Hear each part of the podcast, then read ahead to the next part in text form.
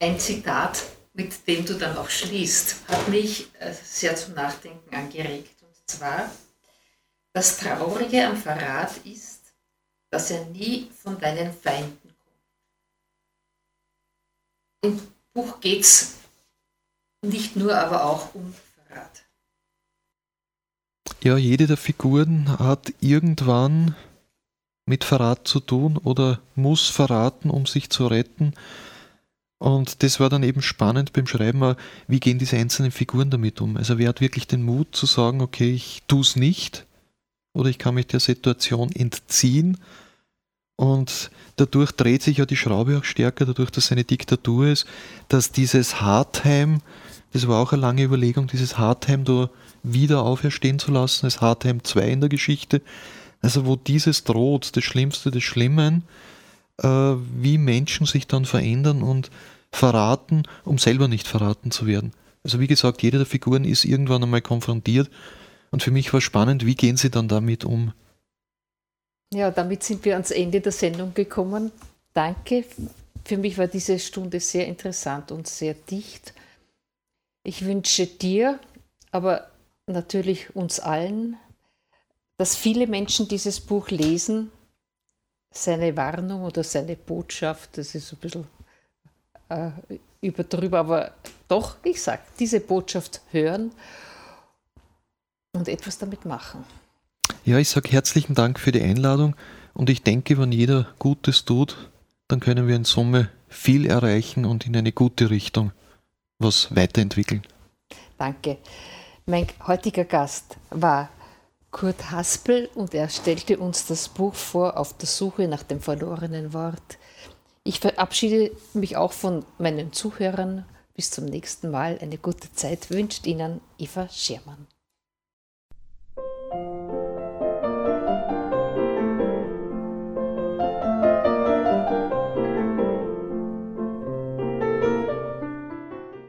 Im Gespräch.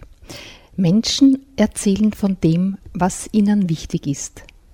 Eine Sendung von und mit Eva Schermann.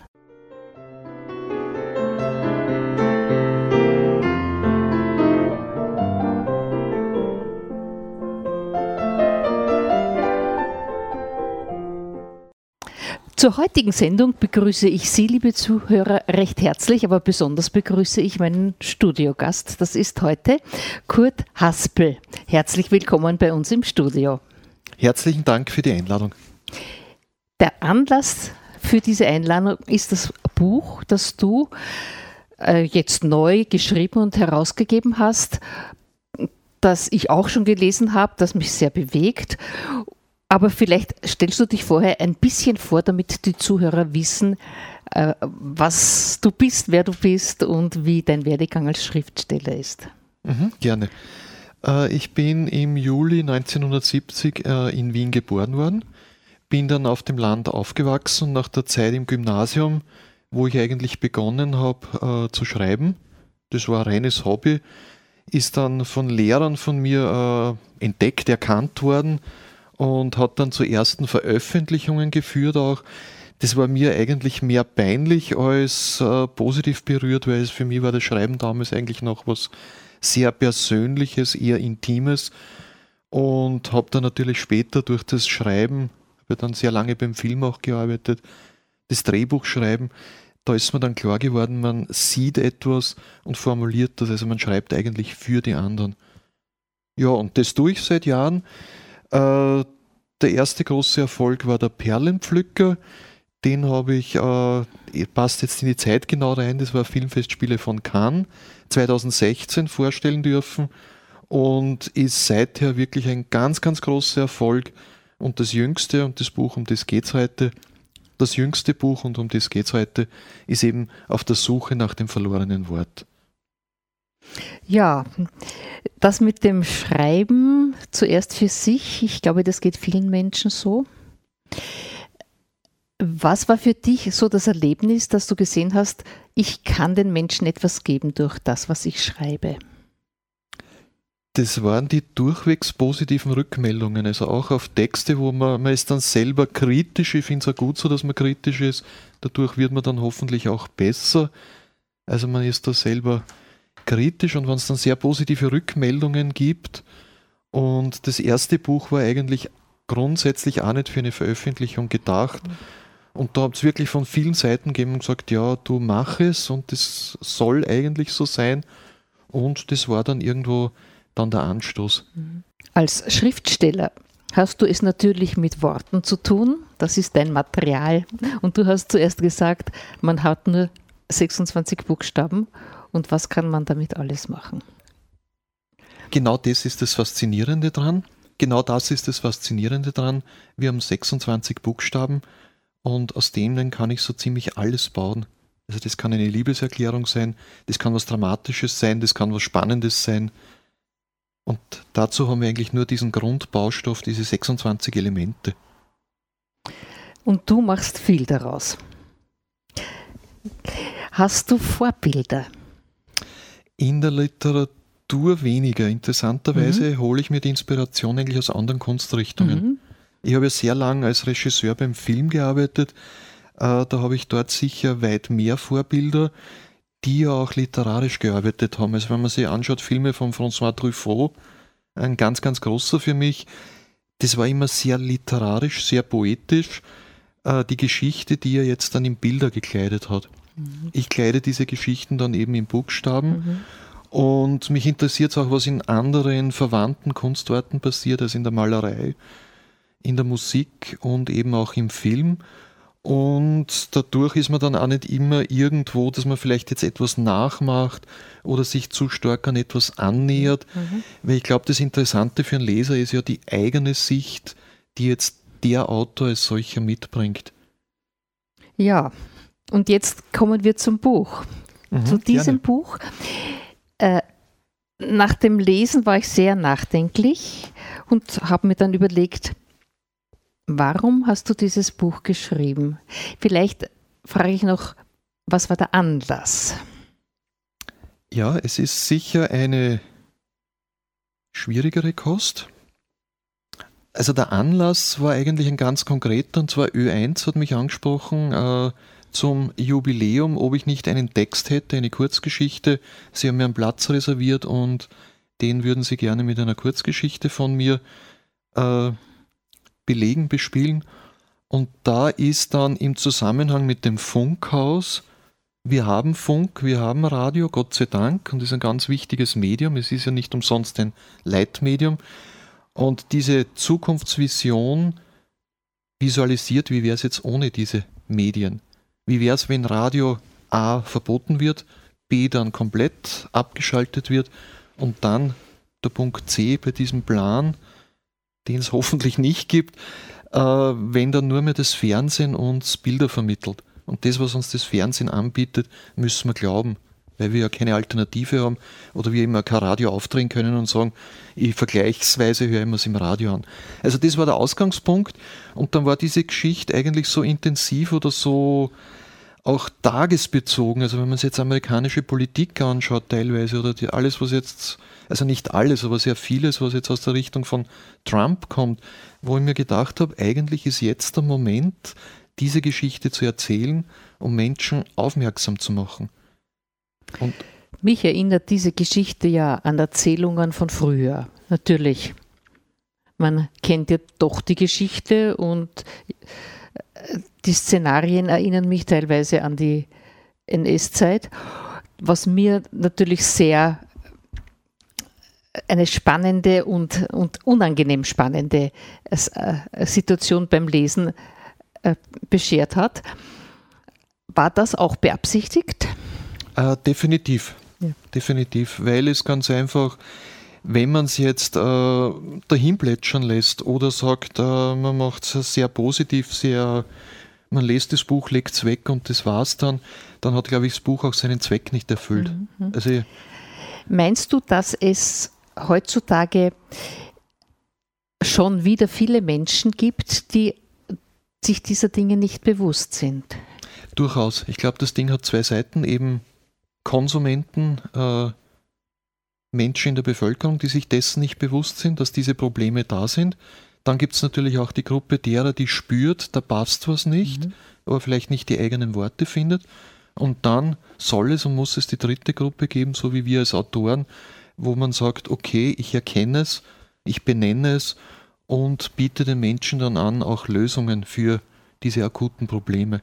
Ich glaube, wir sind heute in einer Zeit, wo sehr viele auf der Suche sind nach Antworten in dieser Komplexität, in dieser Unüberschaubarkeit, in dieser Fülle an Information, Desinformation, Halbinformation, wo man wirklich auf der Suche ist und dann auch Möglichkeiten anbieten muss, äh, Gegenwirklichkeiten auch aufzuzeigen. Sicher möchtest du ja mit dem Buch etwas bewirken, sonst veröffentlichst du es nicht. Du kannst dir heimlich still denken, aber für dich ist es wichtig, dass dieses Wissen und diese Möglichkeiten unter die Leute kommt. Ich glaube, es ist eine der Aufgaben als Autor, dass man eben aufzeigt, dass man die Botschaft der Worte nicht nur vermittelt, sondern dass man auch aufzeigt Dinge, die markant sind, die da sind und dass man natürlich durch das Aufrütteln, meine, man kann natürlich alleine was tun, aber je mehr Menschen gemeinsam was tun, desto mehr erreicht man. Ich meine, das ist in einem Gebet so, wenn jemand alleine betet, ist es gut und schön. Und wenn es aber in einer Gruppe passiert oder eine breite Menge, und das ist mit Gedanken genauso. Also ich glaube da sehr stark an die Kraft positiver mhm. Gedanken. Mhm. Das heißt, wenn man äh, gemeinsam positive Gedanken hat, Mutter Teresa hat das äh, einmal sehr gut formuliert, indem sie gesagt hat, wir müssen nicht gegen den Krieg kämpfen, gegen den Krieg beten, gegen den Krieg arbeiten, sondern für den Frieden. Mhm. mhm. Und dieses für den Frieden denken und Menschen äh, dafür begeistern, munter zu machen, das ist eigentlich eine Absicht dahinter. Mhm. Das heißt, du meinst, wenn du das jetzt äh, eigentlich sehr äh, schrecklich schilderst. Für mich ist die Schilderung schon, dass ich sage, also ich möchte das nicht selbst erleben, mhm. äh, dass das doch die Leser dazu anregt, anregen kann, sich damit auseinanderzusetzen und Gegenstrategien zu entwickeln. Definitiv. Also gerade das Medium zwischen Krimi, Thriller ist mir jetzt fast zu hart gegriffen, mhm. Aber dieses Medium, wo man die Leute mal äh, hineinzieht in die Geschichte, glaube ich, ist da ganz ein wichtiges und eigentlich auch gezielt gewähltes Werkzeug, um in dieser Welt drinnen zu sein. Wie oft im Kino, ich gehe ins Kino hinein, ein dunkler Saal, der Film beginnt, bin in einer völlig anderen Welt wo ich beim Rauskommen dann entweder sage, schade, dass der Film vorbei ist oder Gott sei Dank mhm, ja. und mich dann daran erfreue, dass die Sonne scheint und wie positiv eigentlich meine Umwelt ist oder noch ist. Ja. Ich glaube, jetzt sollten wir schon ein bisschen auf den Titel eingehen, denn der ist ja in keinster Weise negativ oder das ist ein äh, nahezu erzählender Titel. Auf der Suche nach dem verlorenen Wort. Ja, die Hauptfigur ist ja im Besitz eines Wortes, weil in dieser fiktiven Gesellschaft, die sich nach wie vor Demokratie nennt, sind Wörter, bestimmte Wörter bereits verboten. Und er ist im Besitz eines solchen Wortes, kann es aber nicht mehr aussprechen, weil er es schlichtweg verlernt hat. So, er hat es verloren. Er hat es verloren, ja, genau. Ja. Naja, und daraus entwickelt sich dann die Suche danach. Äh, da gehst du auf das Wort ein. Also für dich ist so wichtig, dass alles ausgesprochen werden kann. Mhm. Verstehe ich, versteh ich das so, ja. Ja, ja das ja. wäre ein Grundprinzip ja, jeder Demokratie, dass es eigentlich so sein soll, dass auch wenn ich sage, es entspricht nicht meiner Meinung oder die Meinung ist mir nicht bequem im Moment, mhm. dass man sich trotzdem damit auseinandersetzen kann und auseinandersetzen sollte. Mein Problem dabei ist, die Leser, die du erreichst, sind, haben vielleicht diese Reife und machen sich dann Gedanken darüber. Wüsstest du andere Möglichkeiten, an andere Menschen heranzukommen? Ja, eine interessante Frage. Ich denke, dass Menschen sowieso immer über andere Menschen erreicht werden. Das mhm. heißt, die das dann weitergeben in ihrem Umfeld oder die vielleicht durch ihr Denken, durch ihr Handeln Und Denken verursacht ihr Handeln, durch ihr Handeln auch beeinflussen. Mhm. Und ich habe immer wieder erlebt, äh, auch bei Lesungen, also dass da sehr junge Menschen sind, die durchaus für solche Themen empfänglich sind und die durchaus, äh, obwohl sie es eigentlich selbst nie negativ erlebt haben, sehr stark sich auch für Frieden und für Demokratie einsetzen. Also das ist ein sehr positives Erlebnis. Wie geht es dir beim Schreiben? Wie gehst du an das Buch heran? Ja, beim Schreiben geht es mir grundsätzlich gut, sehr gut sogar. Die Zeit, wo es einem nicht so gut geht, sind bestimmte Abschnitte des Schreibens und dann eigentlich, wenn das Buch fertig ist. Also diese Zeit zwischen, man hat das zu dem Zeitpunkt bestmöglich abgeliefert und wie reagiert das Publikum drauf? Findet das Buch Anklang, findet das Buch seine Leser?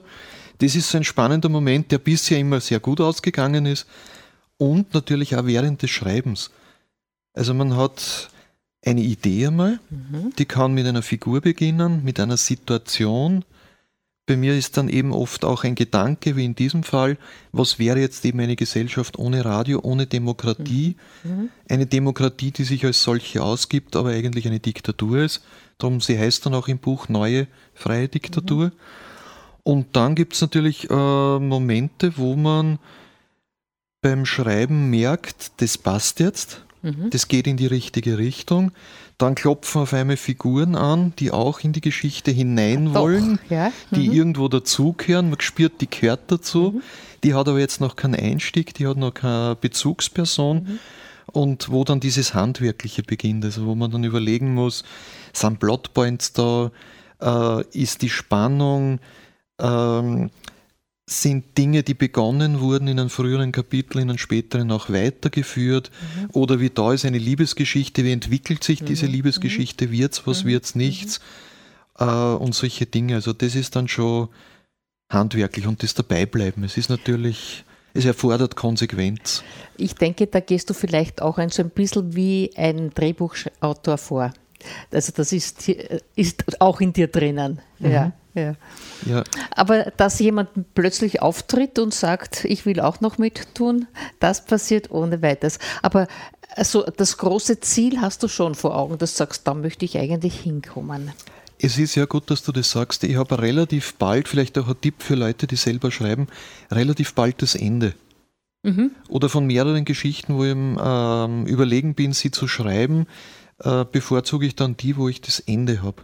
Und sobald ich das Ende habe, weiß ich, wo diese Reise hingehen wird, hingehen muss. Und dann äh, filtert sie eh schon manches, wo man sagt, okay, das würde jetzt in eine andere Richtung führen, das würde zu weit führen. Also, dass man so schon einigermaßen straight aufs Ziel hin. Mir als Leser geht es ja auch so. Ich steige hinein, dann denke ich mir, mm, und dann, wie, um Gottes Willen, wie kann denn das ausgehen? Und das habe ich bei diesem Buch, ich habe es bei anderen auch gemacht, gemacht bin nach, weiter nach hinten gegangen, habe dann gelesen und gedacht, aha, ja, aber wie kommt es jetzt dorthin? Also es macht schon neugierig. Es gibt ja auch Bücher, die so, wo man hüpfen kann. Das ist ja auch ganz nett. Und äh, also wenn du das so schilderst, kann ich das gut nachempfinden, weil natürlich das Ende ist halt das Ende, aber wie geht's unterwegs? Ne? Mhm. Also was entwickelt sich da? Das ist das Interessante daran. Wenn du so Sachen schilderst, die in dem Buch für mich also schrecklich sind, wie, wie, wie geht es dir da dabei? Ja, es ist natürlich quälend, Schon. aber es mhm. sind Realitäten. Es sind Realitäten und wenn es äh, für diesen Stil und für diese Geschichte notwendig ist. Also für mich ein großes Credo ist immer der Satz, berühren ohne zu verletzen. Mhm. Und wenn es noch berührend ist, oder sehr stark berührt, dann muss es in die Geschichte rein. Mhm. Wenn es beginnt zu verletzen, mhm. weil es jetzt unästhetisch ist oder äh, den Geschmack komplett verletzt oder eine Grenze überschreitet, dann gehört es definitiv nicht hinein. Ja, aber das ist dein Gespür. Also ein anderer Schriftsteller würde das vielleicht anders äh, sehen. Mhm. Ja. Und das ist halt dann, du sprichst dann die Leser an oder nicht an. Äh, ein anderer sagt, ist mir zu wenig hart, glaube ich zwar nicht, also mir mhm. war es hart genug, aber äh, so diese, eben dieses leere Funkhaus, das war eine Horror, ein Horrorszenario. Ich erlebe unsere momentane Situation, politische Situation, teilweise ja auch so, äh, dass es mit Worten sehr viel äh, kaputt gemacht werden kann oder ja, vielleicht soll provoziert werden. Also, dass nicht behutsam genug umgegangen wird. Wie geht es da dir damit? Ja, diese Formulierung des nicht behutsam genug, die kann ich nur unterstreichen. Äh, es ist dieser Populismus, der ganz einfach äh, kurzfristig vielleicht anspricht, kurzfristig äh, Wirbel macht, aber keine langfristige, es ist keine Lösung dahinter und es ist äh, keine Langfristigkeit. Und das ist natürlich etwas, was nicht gut tut. Also in meinem Buch gibt es die letzten Demokraten, mhm. die eigentlich offiziell verboten sind mhm. und die müssen jetzt irgendwie ihr Auslangen finden und sind eigentlich Art Outlaws, die sich da herumtreiben, gemieden werden. Ich meine, so weit sind wir nicht, aber es ist schon eben dieser Populismus, also dieses Nicht-Lösen von Problemen, sondern sagen, okay, es ist ja eigentlich eh, wir machen das schon, aber ohne Inhalt äh, so wird's, kann es nicht funktionieren. Ja. Du gehst ja in dem Buch noch weiter, eben dass äh, das wirklich auch äh, sowohl gesellschaftlich als auch politisch bestraft wird, wenn man gewisse Dinge sagt oder mhm. tut. Mhm. Ja. Und das, also da würde ich sagen, ist schon noch ein Unterschied, aber es ist auch das, wovor ich mich und vielleicht viele andere Menschen fürchten. Ich möchte es wirklich so ähm, deutlich sagen, fürchten. Ja. Und äh, da denke ich dann, das kann einem schon zu denken geben, wenn man dein Buch liest. Ja, es gibt ja auch andere, die schon solche Überlegungen mhm. angestellt mhm. haben, wenn man jetzt an Orwell denkt oder mhm. in Richtung von Kafka, also wo diese Visionen und wenn man schaut, Orwell haben wir eigentlich oder haben wir eigentlich teilweise sogar schon überholt. Mhm. Also wo jeder alles über jeden weiß oder wissen kann, Klar, wenn er ja. nur äh, weiß, wo diese Quellen sind oder diese äh, Sachen zu finden sind. Und das finde ich schon ein bisschen bedenklich. Mhm. Also eigentlich, das finde ich mehr als bedenklich. Ja. Also für dich ist dein Buch schon, geht in diese Richtung, ich möchte aufmerksam machen, ich möchte warnen. Es ist sicher das. Politischste, was ich bisher geschrieben habe, das ist mir auch bewusst. Mhm. Aber Die, Diese, also, ähm, die Zeit verlangt ganz einfach, wenn es dafür nötig ist, dass man auch als Autor auch Mut hat und Dinge auch tut, die wichtig sind. Mhm. Dieser Franz K., also der Protagonist, ist bewusst so gewählt von dir als Franz Kafka? Oder? Ja, ja schon. Ja. Mhm. Es ist eben diese Situation, es ist vielleicht sogar ein Weiterdenken dieser kafkaesken mhm. Welt, die er ja schon geliefert hat. Und ja, definitiv, nachdem es auch in einem, ich definiere es zwar nicht ganz eindeutig, aber nachdem die Argentinierstraße und das Funkhaus vorkommt, kann man es geografisch zuordnen, mhm. kann sagen, es spielt in einer Gegend, in der Kafka sicher auch zu Hause war. Und ich glaube, in den Metropolen, wo sich die Dinge fokussieren, spürt man es auch früher. Während es vom Zentrum weg die Dinge sich langsam entwickeln, aber wie eine Welle natürlich dann irgendwann auch dort eintreffen werden. Harmloser ist es am Anfang noch weiter weg oder schaut zumindest harmlos aus. Ich möchte jetzt auch noch ein bisschen auf den Schluss kommen, ohne ihn äh, zu äh, erzählen, weil der war für mich sehr zum tief einatmen. äh, warum hast du diesen Schluss gewählt? Damit die Geschichte im Kopf der Leser, der Leserinnen weitergeht. Damit man es nicht abschließt und sagt, okay, ja, so ist es oder aha, mhm. sondern dass man weiterdenkt und sagt, möchte ich das so? Mhm. Soll es wirklich so mhm. enden? Weil mhm. jetzt ist definitiv noch Zeit, dass man sagt, es kann auch anders mhm. enden und es muss anders enden. Ja, Jetzt wäre es natürlich interessant, wenn du uns ein bisschen daraus vorliest. Mhm, gerne. Wortlos ging Franz und André nun eine ganze Weile die Argentinierstraße hinunter. Plötzlich hielt André Richtstein an und bog unvermittelt in eine Seitenstraße ein. Ich dachte, wir gehen zur Stadtbahnstation. Franz deutete dabei in Richtung der nächsten großen Kreuzung. Ich möchte dir davor aber noch ein alt, eine, ich möchte dir davor aber noch einen alten Freund vorstellen. Er hat Hartheim II überlebt. Franz schnürte sich der Magen zu. Er wusste, wofür Hartheim stand.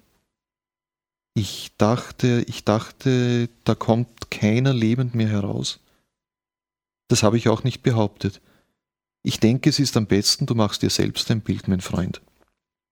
Franz lief es kalt über den Rücken. Zu gerne wäre er jetzt in Ruhe zu Hause bei seinen geliebten Wörtern, Sätzen und Silben gewesen.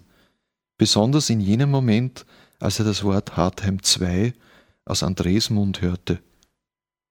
Doch er wusste, da war etwas, das konnte nicht warten. Das Leben wollte ihm etwas zeigen, es forderte ihn geradezu auf, ganz genau hinzusehen. Darum folgte André Richtstein, ohne weitere Worte zu verlieren.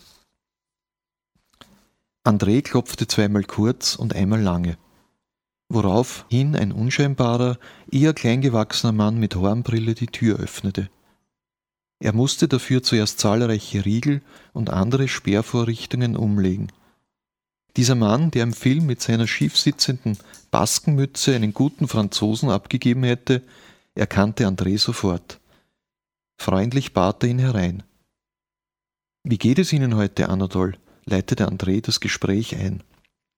Als der alte Mann jetzt auch Franz erblickte, wich er einen Schritt zurück und drückte auf seine Armbanduhr. Er tut dir nichts, Anatol. Er ist ein Freund. Verstehst du? Ein Freund. Franz war nicht klar, wie er darauf reagieren sollte. Verhalte dich in jedem Fall ruhig, egal was er sagt oder was immer er auch tut, hat ihm André bereits im Stiegenhaus nochmals eingeschärft. Also blieb er ruhig stehen. Hallo, Anatol. Mit einer langsamen Handbewegung hob Franz seinen Arm und winkte lächelnd zu Anatol hinüber. Du musst keine Angst vor Franz haben, glaub mir, insistierte André. André folgte nun Anatol durch den Vorraum tief ins Innere der beengten Wohnung. Franz interessiert sich besonders für deine Apparaturen und Abwehreinrichtungen.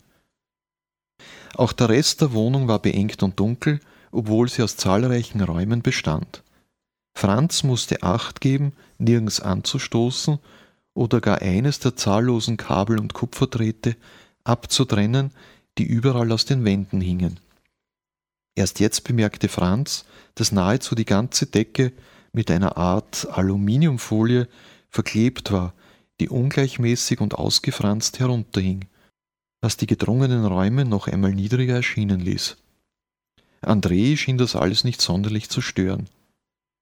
Erst als er Franz einen Blick zuwarf, der so viel bedeuten sollte wie Ich hab dir wohl nicht so viel versprochen, oder? wusste Franz, dass sie beide in diesem Moment dasselbe dachten. Da ergriff Anatol das Wort.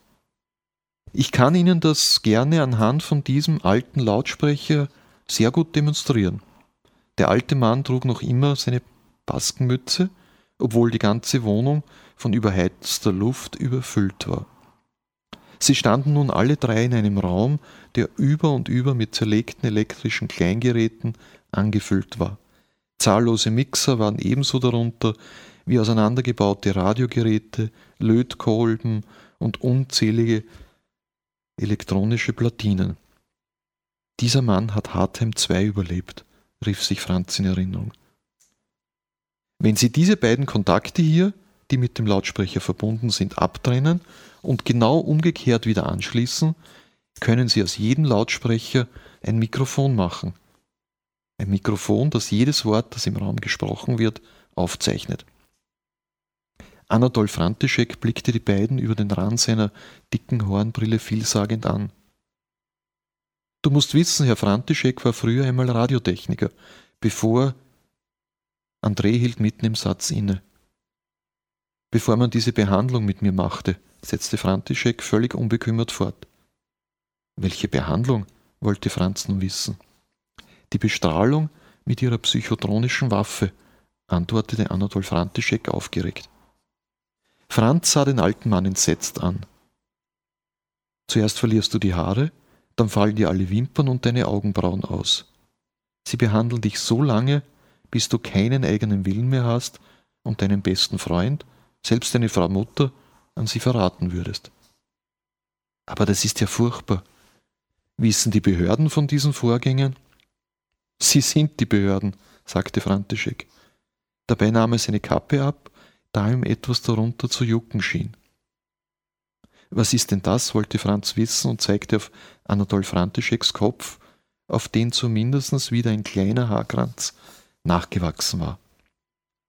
Ach das, das ist eine weitere von Anatols einfallsreichen Erfindungen, meinte André. Damit schütze ich meinen Körper vor weiteren psychotronischen Strahlen. Franz wandte sich André zu. Was genau sind diese Strahlen, von denen er da die ganze Zeit spricht?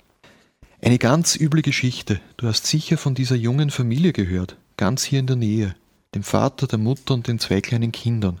Anatol kraulte sich, während er darüber sprach, unter dem Kinn. Was ist mit denen? wollte Franz wissen. Sie sind alle tot. Alle vier starben innerhalb von nur wenigen Tagen, ganz plötzlich und ohne jede Gewalteinwirkung von außen. Man hat sie von einer Nachbarwohnung aus mit radioaktivem Kobalt bestrahlt.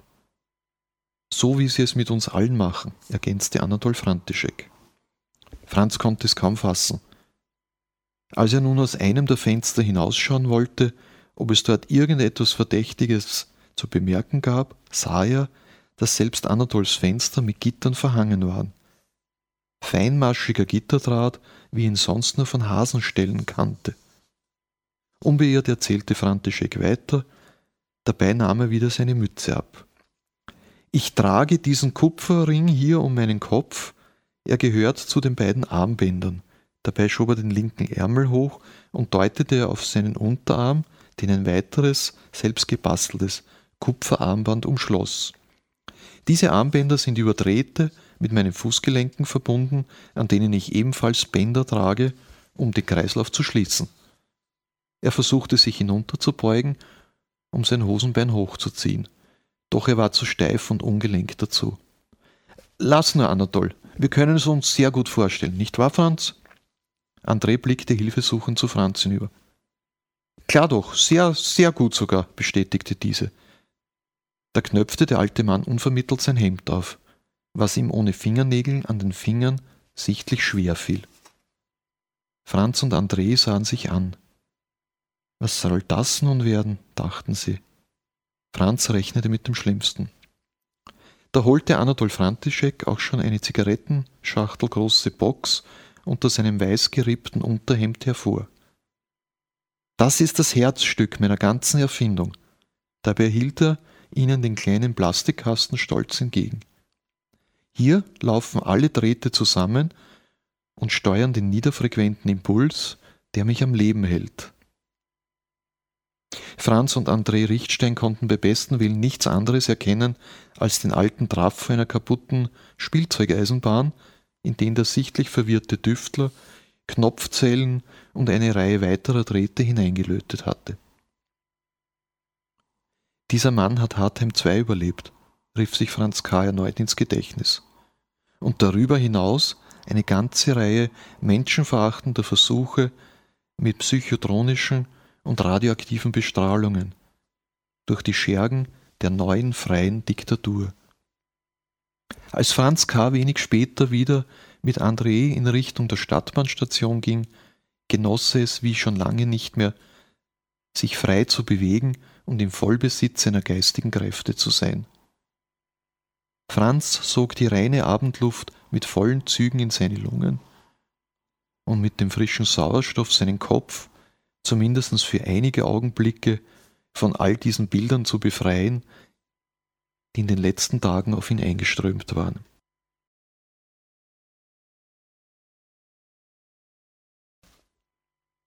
Es dauerte noch lange, bis sich die Gemüter wieder beruhigt hatten, und so war es über ihren angeregten Diskussionen wieder spät geworden. Als es nun noch stark zu regnen begann, beschloss Tatjana aufzubrechen um möglichst vor Einbruch der Dunkelheit zu Hause zu sein.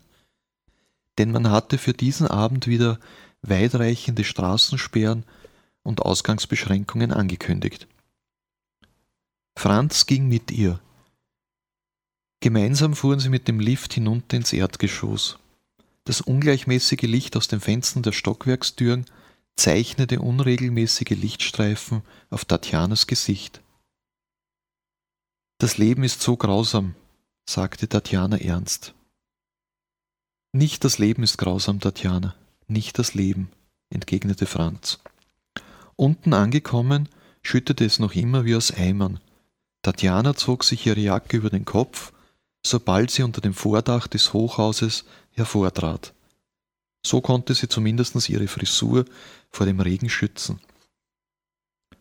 Ich werde Sie besser nach Hause begleiten. Tatjana drehte sich mit der Jacke über dem Kopf zu Franz. Sie lächelte ihn an. Das ist keine gute Idee, Franz. Aber es regnet doch ganz entsetzlich und, und die Brigaden sind überall in den Straßen unterwegs. Tatjana kam auf Franz zu, hielt ihre Jacke schützend über sie beide und küsste ihn freundschaftlich auf die Wange. Es wäre nicht gut, wenn man uns hier zusammen sieht, sagte sie leise und bog mit einer ausweichenden Bewegung in die entgegengesetzte Richtung ab, als sie ursprünglich zu gehen gedachte. Wortlos trat Franz K. seinen Heimweg an, während der Regen in langen, dünnen Fäden vom Himmel herunterweinte.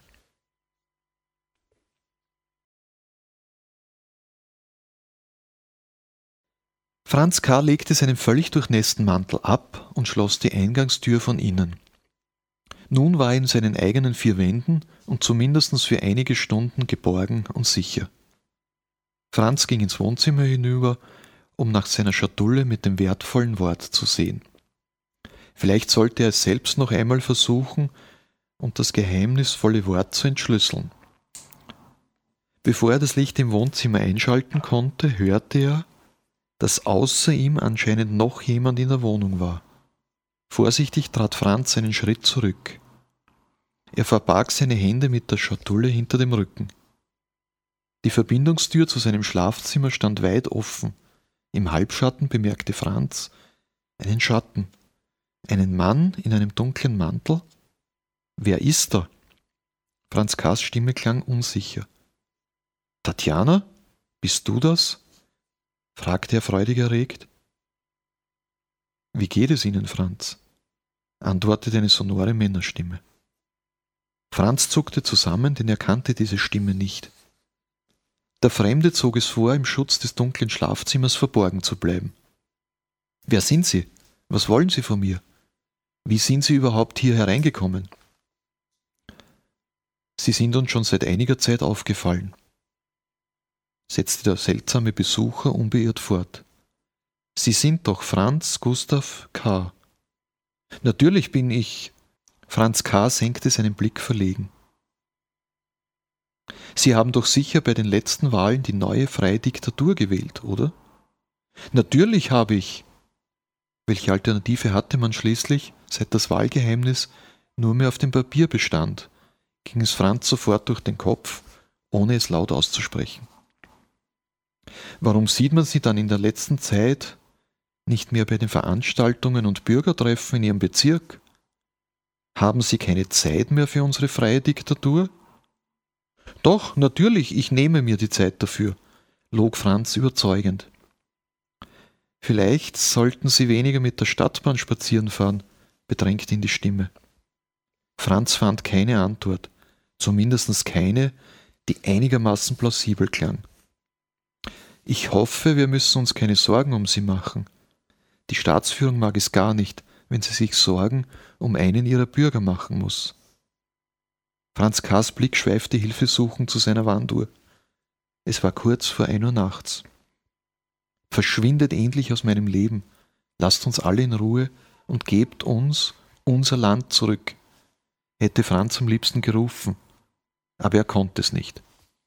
Franz K. fühlte sich in diesem Moment wie ein Verräter.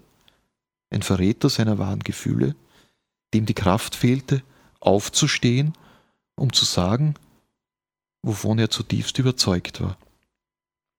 Seine Gedanken kreisten nur darum, wie er möglichst unbeschadet dieser höchst unangenehmen Situation entkommen und seine geliebte Sammlung von Wörtern vor diesen Schergen schützen konnte. Ein Stuhlbein kratzte über den glatten Steinboden. Franz K. fuhr herum. Als er wieder zum Schlafzimmer hinübersah, war der unheimliche Schatten verschwunden. Der geheimnisvolle Fremde hatte sich in nichts aufgelöst. Franz lauschte in die Stille der Nacht. Doch er hörte keinen Laut, kein Zuschlagen der Eingangstür, keine Schritte im Stiegenhaus. Seine Wohnung war totenstill und menschenleer. Hastig machte Franz K. in allen Räumen Licht. Licht, um das Böse und Finstere zu vertreiben, das diese unerträgliche Diktatur über ihn und sein Land gebracht hatte. Nach endlosen Minuten der Unruhe ließ er sich endlich völlig erschöpft auf seinem Sofa nieder. In diesem Moment überkam Franz K. die unauslöschliche Gewissheit, dass er bei seiner Suche schon viel zu weit gegangen war. Als Franz K. dem Ingenieur glaubhaft gemacht hatte, dass von ihm keine Gefahr ausgehe, berichtete er sogleich von seinem Wort, dem Menschen auf der Straße und seiner Sehnsucht, wenigstens einmal nur sein kleines, aber feines Wort ausgesprochen zu hören. Der Toningenieur sah Franz an, sah das Wort an und blickte sogleich wieder lächelnd zu Franz. Er empfand ihn als vertrauenswürdig. In diesem Moment begegneten sich die Seelen dieser beiden Männer, die das Schicksal an diesem Vormittag auf ganz wundersame Weise zueinander geführt hatte. Und obwohl sie einander nie zuvor begegnet waren, wurden sie nun zu verwandten Seelen, die ein großes Geheimnis miteinander teilten. Das Geheimnis der Liebe zu den verbotenen Worten. Der Ingenieur lächelte und schloss ganz behutsam den Deckel der Schatulle. Plötzlich, wie von seinen Gefühlen übermannt, fiel er Franz K. um den Hals. Und mit feuchten Augen formte sich sein Mund zu einem einzigen kurzen Wort, das er kaum hörbar hauchte. Gerade als ihn Franz bitten wollte, das Wort noch einmal deutlicher auszusprechen, ertönten von draußen die grellen Sirenen der Staatsbrigade. Die beiden Männer zuckten zusammen. Der Toningenieur griff nach einem Stift und kritzelte etwas auf einen Zettel, Bevor Franz verstand, legte er den zusammengefalteten Zettel in Franz K.s offene Hand und schloss dessen Finger behutsam darüber. Die grellen Sirenen kamen immer näher. Dunkle Limousinen der Staatsbrigade rasten in die Argentinierstraße geradewegs auf das Funkhaus zu. Der Toningenieur fasste Franz am Ärmel und zerrte ihn zur Türe hinaus. Folgen Sie mir. Intuitiv wandte sich Franz K. der Haupttreppe zu, über die er das Gebäude zuvor auch schon betreten hatte. Um Gottes Willen, doch nicht durch den Haupteingang. Kommen Sie hier entlang. Er deutete auf eine Schwingtür in entgegengesetzter Richtung am Ende eines weiten und endlosen Ganges. Ohne zu zögern rannten die beiden nun durch diesen Korridor, der noch tiefer in das Gebäude hineinführte. Mit geübten Bewegungen stieß der Toningenieur eine Schwingtür auf und binnen Sekunden waren beide dahinter verschwunden. Während sie sich wortlos den dunklen Gang entlang tasteten, waren aus dem Hauptgebäude bereits die klappernden Absätze der Polizeistiefel auf den glatten Marmortreppen der Hauptstiege zu vernehmen. Keuchend bogen die beiden Flüchtenden in einen Nebengang, dann schob der Toningenieur Franz durch eine Falttür in einen engen Lastenaufzug und trat einen Schritt zurück. Kommen Sie denn nicht mit? keuchte Franz, indem er die Lifttür aufgespreizt hielt. Alleine haben wir mehr Überlebenschancen. Franz blickte den Ingenieur besorgt an. Ist unsere Lage wirklich so ernst? Machen Sie sich um mich keine Sorgen. Ich habe vorgesorgt. Ich habe gewusst, dass dieser Moment eines Tages kommen würde. Hastig schob der Toningenieur die Falttür von außen zu und drückte auf den orangen Liftknopf. Während sich der Aufzug ächzend in Bewegung setzte, eilte der Ingenieur durch eine Seitentür in einen der früheren Vortragssäle des Funkhauses. Es roch nach modrigem und nassem Holz. Die Besucherstühle waren herausgerissen die Wandtapisserie hing in Fetzen, Bilder lehnten kopfüber an den Wänden. Selbst vom Parkettboden, der diesen Raum einmal geziert hatte, fehlten ganze Stücke. Hastig eilte der Toningenieur in Richtung Bühne und schlüpfte in den Souffleurkasten. Da bemerkte er erst, dass ihm eines der Kordbänder, die er zuvor schon von Franz in seiner Manteltasche verstecken wollte, auf den Boden gefallen war. Eilig kroch er noch einmal hervor und fischte nach dem braunen Tonband. Als er es zu fassen bekam, umklammerte er es fest und stopfte es wieder in eine seiner Innentaschen. Er blickte sich kurz um. Ihm war, als hätte er etwas gehört. Sofort eilte er wieder sein Versteck. Mit einer geschmeidigen Bewegung verschwand er nun zur Gänze in dem engen Souffleurkasten, der für ihn zum Verlies werden sollte. Das Traurige am Verrat ist, dass er nie von deinen Feinden kommt. Mit diesem Zitat schließt du dein Buch. Es geht in dem Buch natürlich auch um Verrat. Ja, jede der Figuren hat irgendwann mit Verrat zu tun oder muss verraten, um sich zu retten. Und das war dann eben spannend beim Schreiben, wie gehen diese einzelnen Figuren damit um. Also wer hat wirklich den Mut zu sagen, okay, ich tue es nicht oder ich kann mich der Situation entziehen. Und dadurch dreht sich ja die Schraube auch stärker, dadurch, dass es eine Diktatur ist, dass dieses Hartheim, das war auch eine lange Überlegung, dieses Hartheim da wieder auferstehen zu lassen, das Hartheim 2 in der Geschichte, also wo dieses droht, das Schlimmste des Schlimmen, äh, wie Menschen sich dann verändern und verraten, um selber nicht verraten zu werden. Also wie gesagt, jede der Figuren ist irgendwann einmal konfrontiert und für mich war spannend, wie gehen sie dann damit um? Ja, damit sind wir ans Ende der Sendung gekommen. Danke. Für mich war diese Stunde sehr interessant und sehr dicht. Ich wünsche dir, aber natürlich uns allen, dass viele Menschen dieses Buch lesen, diese Botschaft hören und etwas damit machen. Ja, ich sage herzlichen Dank für die Einladung und ich denke, wenn jeder Gutes tut, dann können wir in Summe viel erreichen und in eine gute Richtung was weiterentwickeln. Danke. Mein heutiger Gast war Kurt Haspel und er stellte uns das Buch vor auf der Suche nach dem verlorenen Wort.